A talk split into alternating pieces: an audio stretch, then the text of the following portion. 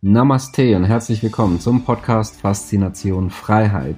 Schön, dass du wieder dabei bist und wie jede Woche haben wir heute wieder ein spannendes Thema mit wichtigen Tipps und Tricks, die auch dein Leben transformieren.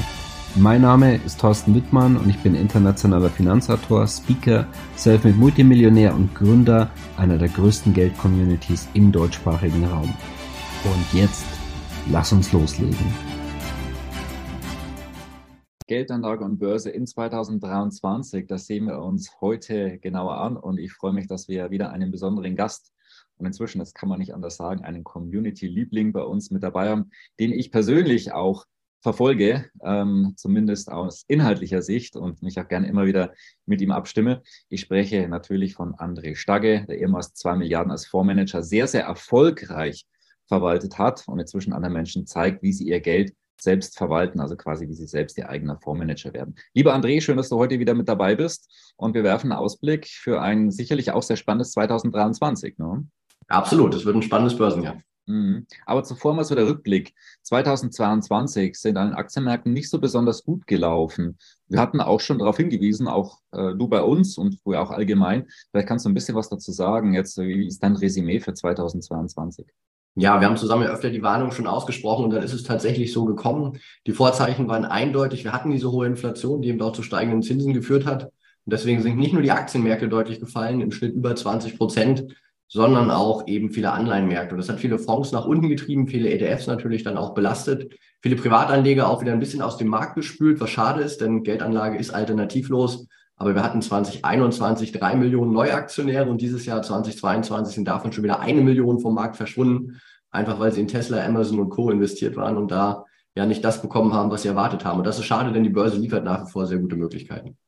Hm. Ja, und dann gehen wir doch gleich auf die Zukunft. Wie siehst du 2023 unter den aktuellen Sternen?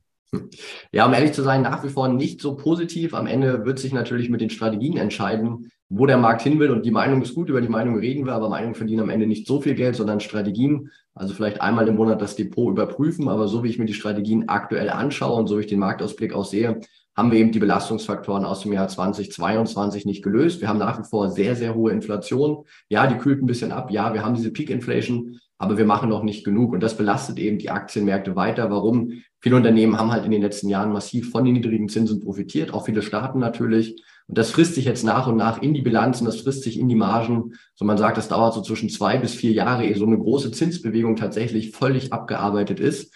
Und da haben wir jetzt ein Jahr hinter uns gebracht mit Schmerzen. Ich vermute aber auch, das wird weitergehen. Und da gibt es natürlich auch gute Chancen. Ich habe einen Marktausblick jetzt neulich getitelt. EM schlägt DM nicht nur während der WM. Also die WM ist ja vorbei und Argentinien hat Frankreich geschlagen und ich glaube, so wird es auch in den Aktienmärkten werden. Die meisten, die uns wahrscheinlich zuschauen, schauen nur auf die Nordhalbkugel, was Aktienanlagen angeht, also DAX, Eurostocks, vielleicht dann noch der S&P oder auch die Nasdaq mit den Technologieaktien. Ich glaube aber gerade auf der Südhalbkugel, deswegen genieße ich auch den Austausch mit dir regelmäßig, da werden es gute Chancen geben, auch schon bei Aktien. Welche das sind, das werden die Strategien zeigen. Aber Fakt ist, so mit Buy und Hold einfach in den MSCI World oder im S&P, da wirst du den nächsten Jahren nicht das Ergebnis bekommen, was der Durchschnitt der letzten 15 Jahre war, wo einfach Geld in die Märkte immer wieder reingeflossen ist durch die Notenbanken, durch die Regierung, wo der Konsument sehr stark war. All das ist jetzt weg und das wird uns eben auch im nächsten Börsenjahr noch begleiten. Mhm. Ja, das heißt, welche Strategien können jetzt Anleger nutzen, um von ähm, diesen ganzen Geldflüssen, die, die zu erwarten sind, ähm, zu profitieren?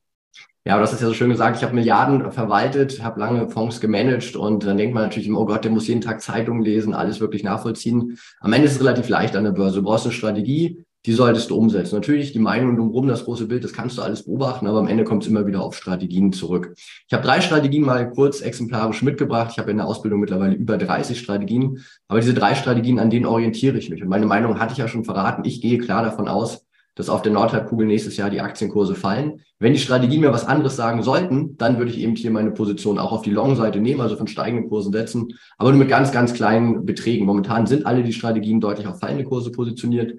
Wann würde sich das ändern, wenn es eben einen Anstieg gibt? Und wovon rede ich konkret? Eine Strategie hattest du ja auch schon benannt. 89-prozentige Trefferquote lag in den fünften, in den letzten fünf Jahren quasi fünfmal richtig, hat dieses Jahr Anfang 2022 auch vor Aktieninvestment gewarnt.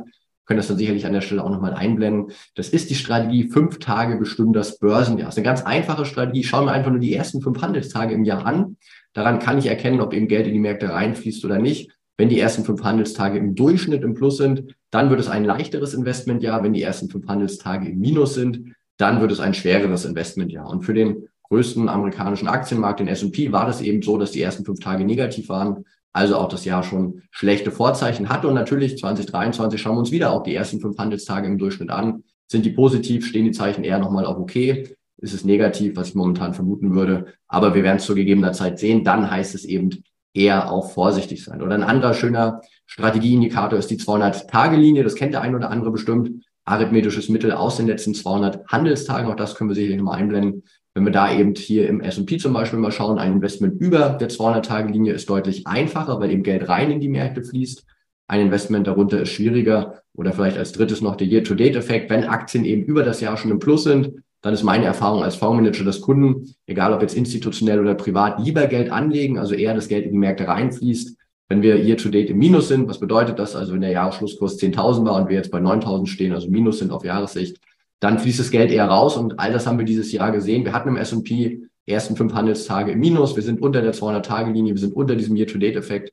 Und das macht es eben sehr wahrscheinlich, dass die Aktienkurse fallen und fürs nächste Jahr dann eben genauso das Gleiche, wenn die Strategien nach unten gehen und dieses makroökonomische Bild, was man eben da deutlich momentan sehen kann, auch weiter angespannt bleibt, ja, dann, ja, ich will nicht sagen Gnade uns Gott, aber dann mach dich auf jeden Fall auf mehr Volatilität gefasst und überprüfe vielleicht auch die Strategien der Vergangenheit, weil die werden in der Zukunft dann nicht so funktionieren, wie du dir das wahrscheinlich erhoffst.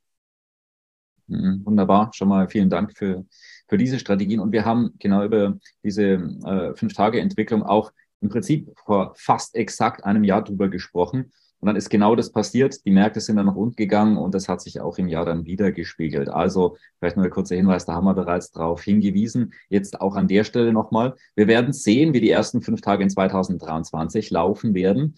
Ja, und äh, an der Stelle, bevor wir auch in die letzte Frage noch reingehen, wo, wo du auch vielleicht besondere Chancen siehst, einfach der Hinweis, wir haben den Geldausblick 2023, das heißt, wir gehen auf diese Themen noch viel intensiver ein. Du findest den Link unterhalb von dem Video und dann kannst du dich live eintragen. Da haben wir natürlich viel, viel mehr Zeit als im heutigen Interview und du kannst auch deine Fragen stellen, weil wir da 100% live sind. Also gerne der Link unterhalb von dem Video beachten. Ja, und jetzt noch so eine, äh, die, die Schlussfrage an dich. Wo siehst du denn so besonderen Chancen für die eigene Geldanlage in diesem ja nicht einfachen Umfeld aktuell? Ich glaube, es sind unkonventionelle Dinge, wo dein Bankberater auch gar keine Ahnung von hat und wo du auch vielleicht mit den klassischen ETFs gar nicht so zufrieden bist. Ich hatte es ja schon angedeutet, ich glaube, auf der Südhalbkugel gibt es sehr, sehr viele Möglichkeiten. Ein Land, was du ja auch sehr magst, Brasilien, zahlt dir 13, 14 Prozent Zinsen und hat aktuell eine Inflation von 7 Prozent. Also da sind die Realzinsen deutlich positiv, was halt auf der Nordhemisphäre nicht der Fall ist. Auch Aktienmärkte wie Indonesien zum Beispiel, auch das schauen wir uns im Webinar natürlich detaillierter an. Da haben wir momentan sehr, sehr gute Dividenden. Wir haben ein Land, was eben Kohle exportiert während sich die Nordhalbkugel halt immer teuren Strom gönnt, ist eben Indonesien als Kohleexporteur sehr, sehr gefragt. Der Aktienmarkt dieses Jahr deutlich im Plus. Du hast gleichzeitig eine Verschuldung von nur 35 Prozent gemessen am GDP, also gar nicht so ein Staatsschuldenproblem wie Europa oder die USA. Und dann gibt es auch so zwei, drei Tricks, zum Beispiel inflationsgesicherte Anleihen, das ist ein ganz tolles Investmentvehikel. Die Börse geht ja davon aus, dass die Notenbanken doch wieder recht haben und Inflation schnell auf zwei Prozent fällt. Glaube ich nicht. Und warum, ja, werde ich dann auch detailliert noch erklären im Webinar. Allerdings, wenn du auch das nicht glaubst, dass Inflation nicht auf zwei Prozent zurückgeht, sondern bei drei, vier oder sogar fünf Prozent bleibt, da gibt es eben auch konkrete Investmentideen, die man als Privatperson einfach kaufen kann, wenn man weiß wo, wenn man weiß wie. Und so wie die letzten Jahre ja auch, stellen wir da einige Ideen vor. Das hat alles sehr gut funktioniert. Man muss natürlich sehr, selber Gedanken machen. Du bist dein selber dein bester Fondsmanager und dein bester Berater. Deswegen machen wir das Webinar. Aber ich denke, es gibt unbedingt auch Chancen. Also jetzt Kopf in den Sand. Oh Gott, Aktien sind 20 Prozent gefallen und bleib jetzt einfach drin und mach nichts mehr. Das ist falsch. Da wirst du dein blaues Wunder erleben. Und die meisten, so wie ich es in den Fonds erlebt habe, gehen dann eben raus, wenn 50 oder 60 Prozent im Minus ist. Das kann durchaus passieren. Du solltest jetzt aktiv werden, jetzt die Alternativen kennen und dann vielleicht auch dein Depot ein bisschen breiter machen, weil wenn du jetzt nur im S&P oder nur im DAX investiert bist, dann bist du nicht gut aufgestellt. Anleihen, Südhalbkugel, Linkers, viele weitere Ideen. Ich denke, da gibt es eine Menge und deswegen ist halt auch das Jahr 2023 an den Kapitalmärkten durchaus wieder dafür gemacht, um Geld zu verdienen, wenn man eben weiß wie. Mhm. Sehr spannend und noch viel spannender wird's auf jeden Fall am kommenden Dienstag. Also dazu gerne eintragen. Link ist unterhalb von dem Video. André, herzlichen Dank, dass du mit dabei warst. Auch dieses Video gerne teilen, liken, kommentieren, dass auch andere Menschen davon profitieren. Denn es sind wichtige Informationen und wir werden ein sehr, sehr spannendes 2023 erleben. Da habe ich persönlich auch keinen Zweifel. Du auch nicht, wie ich schon äh, rausgehört habe. Es ist wichtiger denn je, sich selber darum zu kümmern, quasi der eigene Fondsmanager zu sein und zu werden und wirklich zu wissen, was man tut. Von dem her nochmal herzlichen Dank. Äh, danke an alle Zuschauer und bis bald. Danke, Thorsten. Schön, dass du wieder dabei warst. Wenn dir der Podcast gefällt, erzähle gerne dein Umfeld davon, sodass auch dieses von den Inhalten profitieren kann. Und falls du es nicht schon gemacht hast, abonniere den Kanal, damit du künftig keine Folge verpasst und vor allen anderen informiert bist. Gerne kannst du uns auch einen Kommentar und eine positive Bewertung bei Apple Podcast dalassen. Bis zum nächsten Mal, dein Thorsten Wittmann.